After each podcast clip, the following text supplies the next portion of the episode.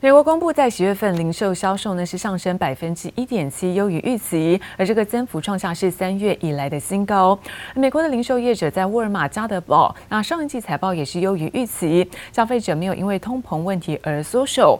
我们看到美股在四大指数是震荡收红，而中场道琼上涨五十四点，涨幅部分是百分之零点一五。科技股纳斯达克呢上涨是一百二十点，哦，涨幅在百分之零点七六。标普五百指数呢上涨是百分之零点三九，而费城半导体则是收高，逼近百分之一点七三。再来看到呢是欧洲的相关消息，欧元区在第三季 GDP 是成长百分之二点二，是符合预期。英国截至九月份前三个月，那么失业率下降到百分之四点三，是优于预期。投资人也关注我在企业的财报表现方面，而盘面上在石油、天然气类股走高之下。银建股出现了下挫，我们看到欧股主要指数是震荡的一个小涨，而中场德国呢上涨是百分之零点六一，而法国涨幅则在百分之零点三四。而受到全球高度关注的拜习会在台湾的时间，昨天的中午十二点二十四分是圆满的落幕。那我们看到全程呢超过了三个半小时，尽管在双方的会后并没有召开记者会，不过现在中国官媒哦，包括央视还有新华社，这一次罕见的全程呢是用文字来做及时的报道，表示说双方是有深入的沟通交流。习近平也在会中表示说，他认为美中应该要来追求双赢。而在拜登方面，强调中国应该跟其他国家用相同的规。规格在国际当中竞争，而且美中呢可以竞争，但不需要发生冲突。等了十个月，终于出现拜习会，两大巨头堆起笑容，语气超亲切。Next time, I hope we get to do it face to face like we used to when we travel through China. 今天啊，是我们第一次以视频的方式会晤，当然这个不如直接面对面。嗯，但也很不错啊！看到老朋友，我感到很高兴。这场由美国总统拜登力邀的拜习会，白宫和人在人民大会堂的中国国家主席习近平现场连线，首度视讯合体。拜登带领一票官员直言竞争不需要冲突，而且首度提出了护栏说，似乎有意建立美中竞争规则。It seems to me we need to establish some common sense guardrails to be clear and honest where we disagree. and work together where interests intersect, especially on vital global issues like climate change. As I've said before, it seems to me our responsibility as leaders of China and the United States to ensure that the competition between our countries does not veer into conflict, whether intended or unintended. 我愿同总统先生一道，形成共识，积极行动，引领中美关系积极地向前发展。 中美作为世界前两大经济体和联合国安理会的常任理事国，应该加强沟通和合作。习近平也附和美中必须改善沟通。十分钟彼此寒暄完成直播之后，随即要求记者离场，紧接着进行深度闭门对话。但白宫已经提早要外界不必期望过高。Politico has a headline saying, "Look, don't call it a summit." Biden Xi meeting brings low expectations. Yes, it does. They're going to press every aspect of the relationship to their advantage. They're not going to make any concessions, and they certainly don't expect any pushback other than perhaps a little verbal pushback from Joe Biden. 特别是台湾问题，尽管被视为美国的优先话题之一，却不太可能达成共识。Xi Jinping is trying to figure out how much the United States will act to defend Taiwan. They really want to understand what the red line is. The easiest one is on climate change. Both the United States and China have very, very strong incentives to fight climate change.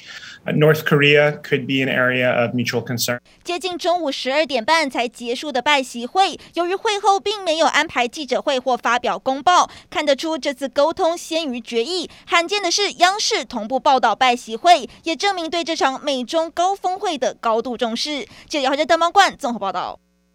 而中国发改委将会针对产业式、集中式挖矿，还有包括国有单位的挖矿是全面的整治。来自于在美国总统拜登啊，他最新签署的基建法案，而在加密货币中介机构将会被迫报税，那税制会更加的严苛。那么消息一出，在比特币应声下跌超过百分之十，那么报价部分六万美元大关呢也宣告做失守。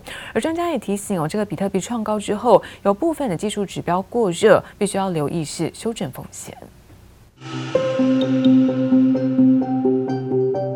走进工厂就能看见上百台使用芯片与显示卡的挖矿机，却不见散热用的风扇旋转运作。中国多数矿场已经停止运转，但发改委再度强调，将对产业式、集中式挖矿、国有单位挖矿全面整治。而美国总统拜登最新签署基建法案，加密货币中介机构将被迫报税。消息一出，比特币是应声重挫，一度大跌超过百分之八，六万美元大关也宣告失守。市场要反映这样的事情，通常都要一个礼拜，至少要一个礼拜做消化。其实很多欧美的主流的投资机构，他们早就有心理准备说，这项资产会。受到政府的监管，那会受到比较大影响的，应该是一般的散户。而美国加密货币法案通过后，将对经纪商的认定更加严苛，包括 Coinbase、Robinhood 等加密货币交易所都将被视为传统经纪人，且往后价值超过一万美元的数位资产交易，都需向美国国税局 IRS 递交申请。专家分析，美国加强监管是短线利空，但同时也代表主管机关的重视，因此年底前币价来到八到十万美元的看法不变。可以参照中国今年九月的时候，九月底的时候也是曾经要全面封杀加密货币，当时确实短期也是造成市场下杀很严重，那那时候也是算是崩盘，但是它打底完之后。因为大家其实心里都有这样的预期和准备的，所以后来就是慢慢的又涨回来。年初至今，比特币翻涨一倍之多，以太币也上涨超过五倍。上周双双突破历史新高后，也有专家提醒，部分技术指标过热，监管不确定性仍在，还是要持续留意修正风险。记者周田立、乔大龙台北采访报道。而针对在半导体景气的一个展望，我们看到记忆体大厂旺宏董事长吴敏球，他在昨天表示说，这个 no free 到明年的年底需求都很旺，而价格呢会朝向是正面的一个发展。另外看到联发科执行长蔡立行，他则是透露，虽然说业界面临到半导体长短料的问题，不过联发科在五纳米还有七纳米产品都在进行量产，下一步正朝向三纳米的产品做迈进，同时跟台积电呢持续的紧密合作，对于在明后年还是。是很有信心。呃，我们是没有啊，因为我是他的供应商，对不对哈？所以我是完全独立的，我自己有工厂，所以只要任天堂给我的 order，我一定能够全部 support，跟我的 memory 应该是没什么关系的。针对大客户任天堂传出因缺料减产，旺宏董事长吴敏球回应推测是主机里的元件问题，和旺宏本身没有关系，并且再次强调 NOR Flash 到明年年底需求还是很旺盛，价格也将朝正向发展。而对半导体景气乐观的，还有联发科执行长蔡立行。那我们这个 五奈米、四奈米已经在，已经产品都已经在进行这个量产的这个过程当中了。所以这个三纳米当然是会就是下下一个，我们跟台积电有非常紧密的合作。往前面看，这个 capacity 的需求总是相当的大，我们的因为成长很好，我们的需求也是。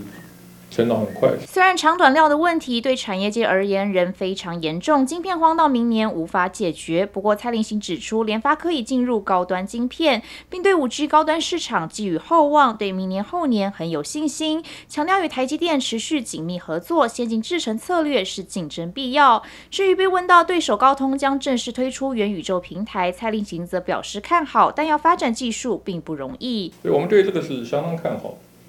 不过我们也认知啊，啊，这个元宇宙需要强大的运算力，可是要非常低的 power，非常短的这个 latency 延迟，这个技术上的挑战是很大的。我想联发科在这个载具的这个部分所需要的 technology IP 的 portfolio 是完备无缺的。而我们对于明年后年当然还是继续很有信心，我们这个五 G 的市场会持续的扩大。蔡立行表示，元宇宙一定要有载具跟强大的云端运算，相关技术挑战仍然很大，并非一蹴可及。不过，看好元宇宙未来商机将持续布局，绝不缺席。记者曹兰莹、陈波成台北采访报道。而全球看到上百个国家力拼在二零五零年零呃净零碳排的相关目标，也带动今年在全球的能源投资哦，有机会高达十一点九兆美元的大商机。而现在首先浮现的是，包括绿能跟节能技术，还有在产业呢净零碳排的一个绿色制造。其中代表绿能的太阳能产业，从今年第三季开始有逐渐恢复动能，而太阳能电厂的一个部件有加速的趋势。另外，我们看到第三代半导体，包括电动车的商机。那么更是无法挡，相关的这个产业链已经开始动了起来。为了拯救地球，最夯的议题莫过于二零五零年要达到近零碳排目标，而最先浮现的是太阳能的绿电商机。最近疫情哈已已经比较缓和了，所以大部分的暗场我们都可以哈陆陆续续的开工。以我们的观察哈，明年太阳能还有储能这方面哈。应当会发扬光大，会越来越好。随着太阳能发电厂启动的脚步，一整串供应链开始动了起来。从电池芯到电池模组，价格开始水涨船高。因为大陆它限电政策哈，所以它的一些原物料哈，不管是 wafer 啦哈，或者说以后的模组哈，它都会价格越来越高。所以这方面哈。它是往上走的一个趋势。国硕董事长陈继明还要借由子公司硕和在电池原料的专长，与鸿海携手抢攻台电储能与电动车商机，同时也看到台湾近年在电能产业的布局十分积极。工院指出，今年全球能源投资可望高达一点九兆美元，净零商机机不可失。供给端当然要呃提供我们永续。呃，能够呃绿电，能够这个稳定的一个供电，在需求端必须要有效率的，呃，有效益非常有效率来使用这些电。所谓的呃有限制条件之下，我们要寻求的最佳答案，一定有取舍。在电力展览会现场，可以看到不少太阳能和风电等储能设备、交直流电力转换、能源监管技术以及电池芯制造等日新月异。需求的话，这个是大概。有越来越强了，在太阳能这一块这边有越来越点，在就我们那个节电型这个变压器会做了越来越多了。另外，看到台积电、联电等半导体厂明年对产能扩充、对绿电与碳排需求更是有增无减。是大家现在在讲的有关第三代半导体啊，这种宽容系的，大家每都看到表代表这个产业的热度是很高的。对电动车相关的投资，对储能电池相关投资是毫不手软。二零五零年近零碳排目标与半导体绿色制造息息相关，更牵动绿能商机在未来可以预见。记者朱月英、杨哲新竹采访报道。呃，裕日车在昨天召开了法说会，对于在近来呢有感同业涨价，那调整车价，裕日车表示说将会依照同业来调整状况，还有包括日本母厂来进行协商，也让外界解读，那未来不排除呢会跟进来做涨价。另外看到强大元宇宙的热潮之下，宏基旗下的通路代理商哦，那么展机国际也宣布，除了在显卡的产品之外，将会代理呢是宏达电商用的 VR 装置，有机会能够同步收回。裕日车今天下午召开法说会，预告明年开始将会有全新改款车型上市。对于中国转投资金鸡母贡献下滑，裕日车也表示，在晶片短缺问题改善后，获利仍可望逐渐回稳。另外，更透露，由于日本母厂针对同月调涨价格进行协商，也让外界解读未来可能不排除会跟涨。元宇宙话题持续发烧，宏碁旗下通路代理商展机国际也宣布，除了显卡产品外，正在代理宏达电商用虚拟实境 VR 装置。总经理林家章认为，展机也是元宇宙概念股之一，不仅在元宇宙硬体装置，甚至软体三大要素都有琢磨，未来更将持续朝向软体加持服务上全力冲刺。受惠于客户需求强劲，台湾光罩总经理陈立敦今天在法说会上对自家营收成绩很乐观，认为随着明年新产能开出，营运有望优于今年。再加上各大光罩厂产能持续吃紧，也让法人看好台湾光罩明年本业营收全年有望上看四十亿元。此外，四十纳米产品预计将在明年下半年开始出货。市场传出国内车用 PCB 大厂劲鹏将打入电动车新创公司 Rivian 及 Rusi 这两家新创公司供应链，供应汽车版产品。对此，劲鹏主管今天首度表示，不会针对特定客户事宜做出回应。不过，低轨卫星通讯应用及电动车都是现阶段积极开发的一大目标。记者综合报道。